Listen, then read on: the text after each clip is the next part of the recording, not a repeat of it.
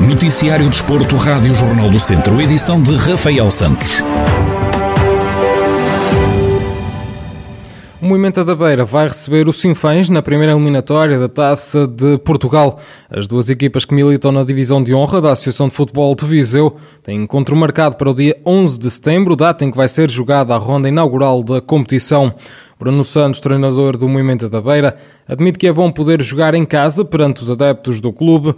No entanto, critica a maneira como é feito o sorteio da Taça de Portugal. Em primeiro lugar, o facto de termos público nas bancadas já vai ser bom. O facto de jogarmos em nossa casa e termos o nosso público é um fator que, que é muito bom para nós. Em segundo lugar, conhecemos o Sinfãs, apesar de ter mudado o treinador, ter mudado, contratado alguns jogadores. Uh, acho que a única situação aqui que se perde um bocado a, a, magia da taça da maneira que o sorteio está organizado. Ou ao dividir por séries, tira aqui um bocadinho a magia da taça. Se olharmos a outros campeonatos, noutros países vemos equipas de quartas, quintas divisões a jogar mal com equipas da primeira. Aqui está organizado assim, calhou-nos uma equipa do nosso distrito, do nosso, do nosso campeonato. Vamos com a mesma ambição, que é passar esta eliminatória.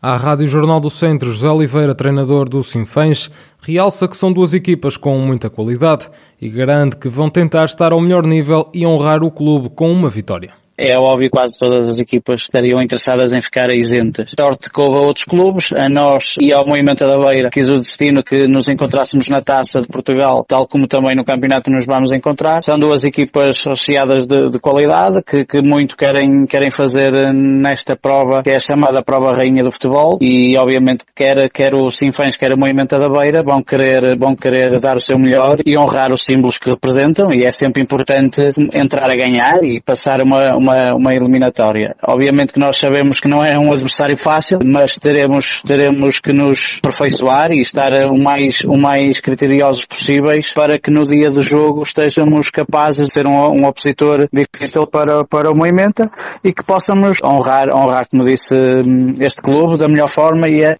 o Castro Daire, que esta época vai disputar a Série C do Campeonato de Portugal, vai receber o Trancoso.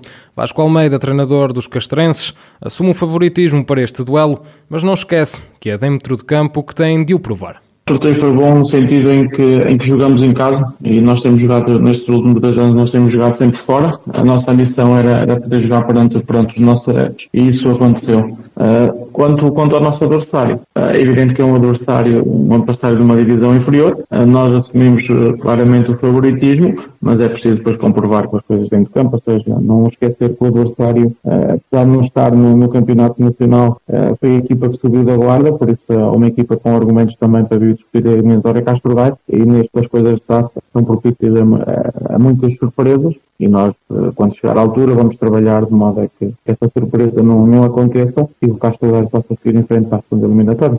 O Ferreira de Aves, equipa que este ano vai competir no Campeonato de Portugal, é o único clube do Distrito de Viseu que está isento na primeira eliminatória da Taça de Portugal, que está agendada para o dia 11 de setembro. Os clubes da Primeira e Segunda Ligas só posteriormente entram nas contas da competição. Ricardo Alves renovou com o Tondela até 2023 e vai agora cumprir a quarta temporada consecutiva ao serviço dos Beirões. O defesa central confessa estar feliz por continuar a representar o Tondela, um clube onde diz sentir-se em casa. Mais 10 anos no Tondela, fico bastante satisfeito por termos chegado a este desfecho e pronto, sinto-me em casa, gosto da cidade, gosto do clube e isso também teve um peso importante para, para esta continuidade e por isso estou muito feliz. Ricardo Alves fala sobre a demora nas negociações para a renovação e explica o que o levou a assinar por mais dois anos com o Tondela. O futebol é assim mesmo, obviamente que, que, profissionalmente temos, tanto para o clube como para o jogador, temos que chegar a um, a um consenso e um entendimento, mas acho que isso também não é tudo. E refiro novamente que teve bastante peso também o facto de eu me sentir em casa, de gostar das pessoas com quem trabalho, de, dos habitantes de Tondela, das pessoas que cá estão. Um, e tudo junto a questão profissional e a questão pessoal fez com que chegássemos a um bom porto e obviamente a um entendimento com o clube também foi uma, uma parte fundamental nesta, nesta negociação.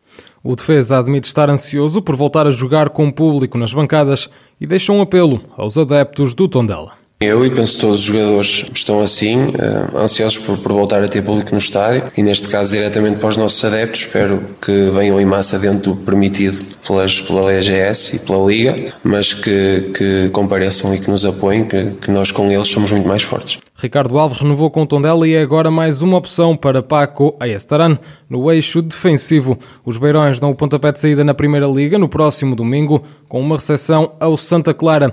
O encontro está agendado para as três e meia da tarde e vai contar com os adeptos de regresso às bancadas do estádio João Cardoso.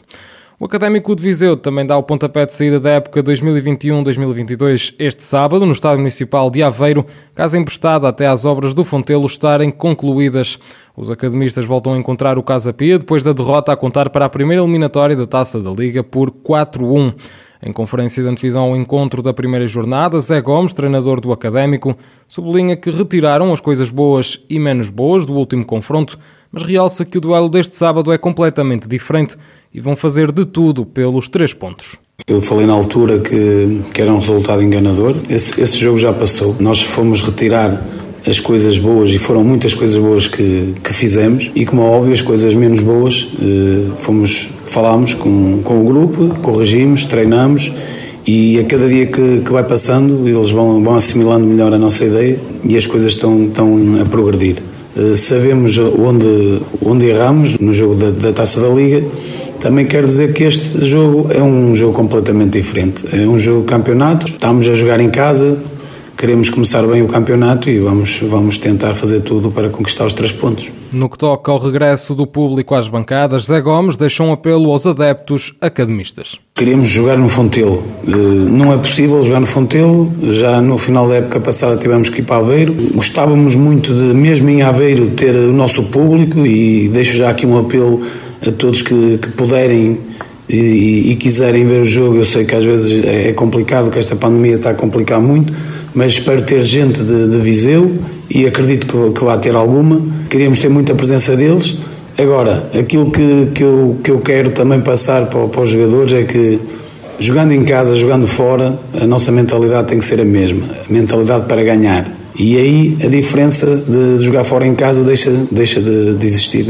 O Académico de Viseu dá o pontapé de saída da nova época desportiva este sábado, frente ao Casa Pia. O grupo comandado por Zé Gomes vai inaugurar o campeonato da Segunda Liga às 10h45 da manhã deste sábado em Aveiro. Corre-se hoje a segunda etapa da edição número 82 da Volta a Portugal em bicicleta. Depois de ontem não terem conseguido estar na discussão da etapa como tinham planeado, Helder Miranda, diretor desportivo da TAF Fair Mezindou Mortágua, assume que hoje a aposta passa novamente por Yuri Leitão para uma eventual chegada ao sprint. Espero conseguir uh, ter o Yuri em boas condições para, para disputar a etapa. A etapa já nos favorece um pouco mais nesse aspecto, porque um, tendo algumas montanhas, não são montanhas tão duras como, como teve a, a, primeira etapa. Portanto, a segunda etapa tem, tem montanhas já mais, mais acessíveis e tem uma montanha a cerca de 12 km de chegada, mas que não é muito inclinada e eu penso que aí uh, o Yuri conseguirá passar e poderá apresentar-se em condições de discutir a etapa. E é isso que nós vamos tentar fazer, ajudá-lo ao máximo para que ele possa chegar em boas condições a Castelo Branco e ir disputar a etapa etapa com, com os outros prémios. Ontem, na primeira etapa, Tiago Antunes foi o ciclista mais bem colocado da equipa de Mortágua, ao terminar na 15ª posição. Hoje, a segunda etapa liga Ponte Soura a Castelo Branco, numa extensão de 162 km. Rafael Reis, da FAPEL, é o líder da classificação geral da Volta a Portugal, onde Gaspar Gonçalves é o ciclista mais bem colocado da TAF Fermes Indo Mortágua, na 37ª posição, a 37 segundos do primeiro classificado.